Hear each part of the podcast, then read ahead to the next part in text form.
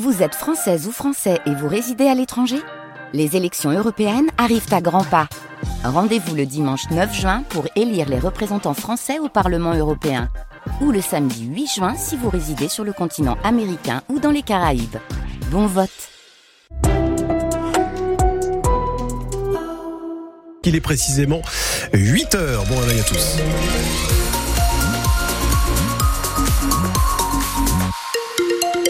Louise Forba va vous informer dans un instant. Bonjour Louise. Bonjour Emmanuel. Alors euh, moi je vais vous indiquer simplement de faire attention sur euh, la 16 puisque la neige s'est invitée euh, dans le Pas-de-Calais. Donc sinon pas d'accident à signaler. Hein. Donc s'il y a une, une, abondance de neige, vous n'hésitez pas à nous appeler au 03 20 55 89 89. Bah oui, il neige et puis les températures sont négatives Louise. Et oui, le ciel est couvert mais les nuages devraient s'espacer dans la matinée. On verra donc le soleil cet après-midi. Et côté température, il fera jusqu'à 5 degrés aujourd'hui à Waplage, de à Bayeul et 0 à Gemont. Dans le Pas-de-Calais, l'arrêt des gigapompes permet de relancer le trafic fluvial. Les deux pompes hollandaises installées dans l'écluse de Mardic ont été arrêtées ce jeudi soir, ce qui a permis de rouvrir l'écluse et d'ouvrir le passage à une vingtaine de péniches qui étaient à l'arrêt depuis le début des inondations. Elles peuvent à nouveau circuler sur le canal de Neuffossé, le prolongement de la canalisée. Le niveau de l'eau est presque revenu à la normale, explique Olivier Matra, directeur territorial par intérim des voies navigables de France dans le Nord Pas-de-Calais. C'est rendu possible par euh, les, le retrait euh, des pompes euh, qui étaient installées dans l'écluse de Mardic. Vous savez, ces pompes étaient nécessaires pour pouvoir retirer l'eau du territoire et les niveaux ayant baissé, eh bien, l'État a décidé effectivement de, de, retirer ces pompes. Et, et donc, les premiers bateaux ont pu passer. Alors, la reprise se fait de façon un peu progressive, hein, puisqu'il faut que tous ces bateaux passent chacun leur tour les écluses. Il va nous falloir plusieurs jours pour revenir à une situation complètement normale, mais je pense que tout le monde est soulagé que cette situation se résorbe enfin. On a des niveaux qui sont revenus à la normale complète et qui sont gérables, entre guillemets, avec les dispositifs de pompage habituels. Donc on est dans une situation euh, de retour à une gestion complètement normale du réseau de voies navigables de France. Des propos recueillis par Lucille Oconi. Et à Uiserne, où l'eau est montée ces dernières semaines, le week-end est consacré aux victimes des inondations. Alors qu'elle organise chaque année un téléthon, la commune a décidé cette année de récolter des fonds pour les sinistrés. Pour cela, des associations organisent tout le week-end des ventes de vêtements, mais aussi de nourriture. Une partie de l'argent récolté sera reversée aux sinistrés. Pour en bénéficier, ils doivent venir se signaler auprès de la mairie de Huizerne. Cinq otages israéliens retenus par le Hamas sont morts. L'information a été confirmée dans la nuit par l'armée israélienne. Après quatre jours de trêve, les bombardements israéliens sur Gaza ont repris hier. 200 Palestiniens sont morts hier selon le ministère de la Santé du Hamas.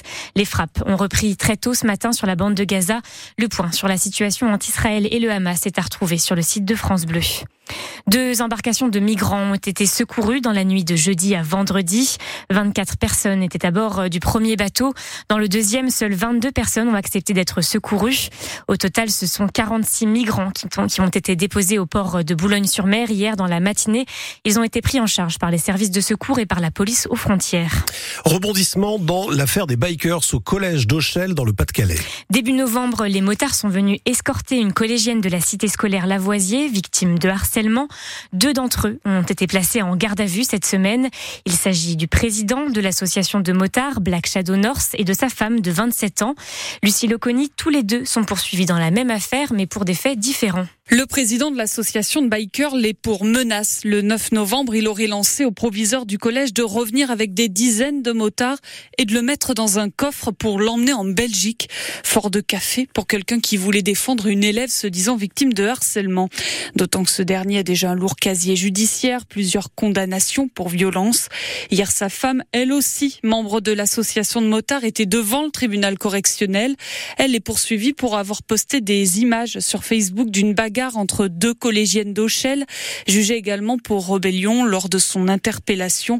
Elle a blessé un policier. L'affaire du collège d'Auchel prend des proportions inattendues, alors que le harcèlement dans l'établissement n'est à ce stade pas caractérisé. Mais le courrier du ministre de l'Éducation remerciant les motards pour leur intervention a rajouté de l'huile sur le feu. Les professeurs de la cité scolaire maintiennent d'ailleurs leur grève mardi prochain. Et la visite de la rectrice jeudi dernier à la cité scolaire Lavoisier d'Auchel n'a pas non plus permis de calmer la situation. Selon l'UNSA, il n'y a pas eu d'excuses de la part du rectorat après le courrier du ministre de l'Éducation. L'UNSA Éducation appelle donc à un rassemblement mardi à 8h30 devant le collège d'Auchel. Le résumé de l'affaire est à retrouver sur le site de France Bleu. Il sera peut-être difficile de commander sur Uber Eats à Lille aujourd'hui. Des livreurs sont en grève. Ils répondent à un appel national lancé par Union Indépendant et la CGT Livreurs. En cause, les nouvelles rémunérations mises en place par la plateforme qui leur feraient perdre de l'argent. Uber Eats se défend. Pour eux, au contraire, il s'agit d'une rémunération plus juste. Une expérimentation de ce nouveau système de paie a été mise en place dans trois villes de France, dont Lille. Deux membres du gouvernement dans le fief de Marine Le Pen. Le porte-parole du gouvernement, Olivier Véran, était en déplacement à Hénin-Beaumont hier, accompagné de Roland Lescure, ministre de l'Industrie. En visite dans un centre de formation au métier de la logistique, Olivier Véran s'est montré très critique de la politique du parti d'extrême droite. Il l'accuse de profiter du taux de chômage de la région pour gagner des électeurs. Le maire RN d'Hénin-Beaumont, Steve Briouat, n'a pas accueilli les membres du gouvernement hier. Dans un communiqué, il critique ce qu'il appelle une opération de communication aux frais du contribuable. La note financière de la France ne change pas. L'influente agence, agence de notation S&P Global Ratings a conservé le AA avec perspective négative dans un contexte de taux d'intérêt élevé. Une décision cohérente avec les choix du gouvernement en matière de finances publiques, selon Bruno Le Maire. Le ministre de l'économie a écrit sur X que l'État reste déterminé à accélérer le désendettement de la France. Bon, on va passer au football avec euh, les Lensois qui veulent poursuivre leur belle série en Ligue 1 justement de football.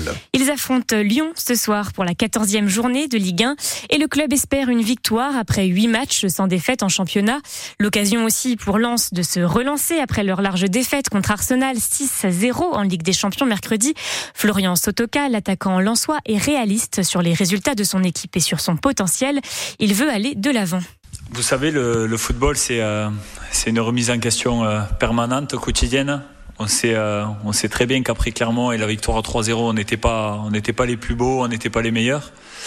Et on sait très bien qu'après le match d'Arsenal, en, en, prenant 6, on n'est pas, on n'est pas les plus nuls. Voilà, le plus important, c'est de de pas perdre confiance en nous, de pas douter. Mais je suis persuadé d'une chose, c'est que le groupe euh, a du répondant, a du caractère, a l'état d'esprit pour euh, ben, pour bien réagir. Et, euh, et, on a un match euh, trois jours après Arsenal qui, qui tombe bien, puisqu'on a la, la possibilité de, ben, de répondre au présent et, euh, et, on va essayer de tout, euh, de tout donner pour, euh, pour, on va dire, effacer ce match-là, mais, mais voilà, pour reprendre confiance en nous. Des propos recueillis par Sylvain Charlet. Début du match à 17h. La rencontre est à suivre sur France Bleu Nord dès 16h30 avec Adrien Bray et François Launay. Et hier en Star League de handball, Dunkerque s'est incliné face à Saran-Loiret. Le score final était de 31 à 24. Dunkerque est 12e du classement. Saran, Saran 16e à la dernière position.